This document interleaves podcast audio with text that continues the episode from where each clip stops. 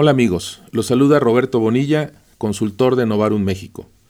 Personalmente me considero un copiloto organizacional, es decir, trabajo hombro con hombro con los directores de empresas que asesoramos y también un innovador social, ya que trabajamos en proyectos de impacto social. Esencialmente en la parte empresarial nos enfocamos en temas de diseño de estrategia, diseño de procesos de cambio, mejora de procesos y en alianzas con otros despachos Atendemos temas de sucesión en la empresa familiar, sucesión en la dirección, gobierno corporativo.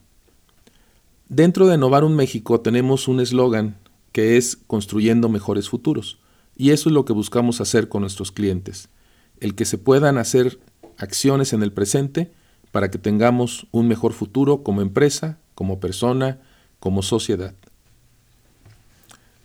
Hoy tendremos el tema relacionado con la diferencia entre líder y liderazgo.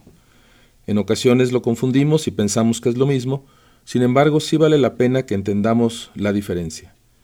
Como marco de referencia, estoy tomando un artículo que se publicó en abril del 2018 por Estela Vale, y es precisamente una lista de diferencias entre lo que es un líder y lo que es el término de liderazgo. Y básicamente la parte del líder se refiere al individuo, a sus características personales como líder, mientras que el liderazgo es la forma en que ese líder interactúa con su equipo, interactúa con las personas con las que está logrando un cierto objetivo. Nuevamente, como en muchos casos que va a suceder en estos mensajes, aplica tanto a una organización, a una familia, a una comunidad o incluso un país. Curiosamente, en los países occidentales hay una fuerza más grande de enfocarse hacia los líderes, hacia sus características personales, individuales. Recordemos a Jack Welch como líder de General Electric, en donde se remarcaban muchas de sus características como líder.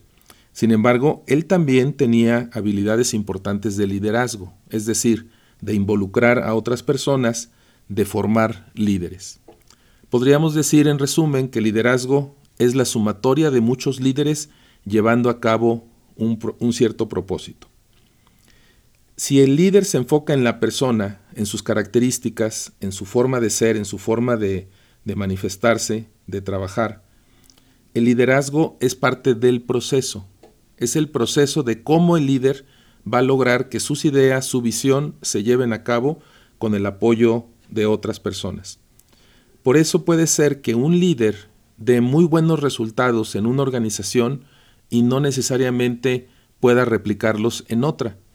Eso sucede cuando pasan de una empresa a otra y la empresa nueva que los contrata pues está cautivada, atraída por los resultados que logró en, en otra organización pero resulta que la cultura organizacional de la nueva empresa o de la nueva organización, el perfil de las personas, pudiera no necesariamente empatar con el estilo de liderazgo que este líder está tratando de imprimir.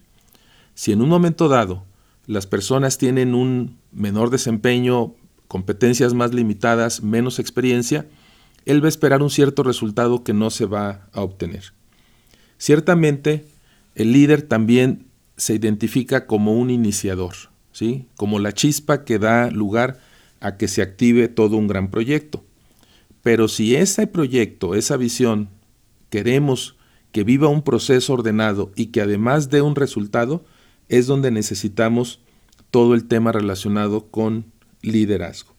Entonces, si bien el líder tiene el ímpetu, la fuerza para que las cosas empiecen a suceder, el que sucedan hasta sus últimas consecuencias ya es efecto de un liderazgo, de la forma en que integra a sus equipos.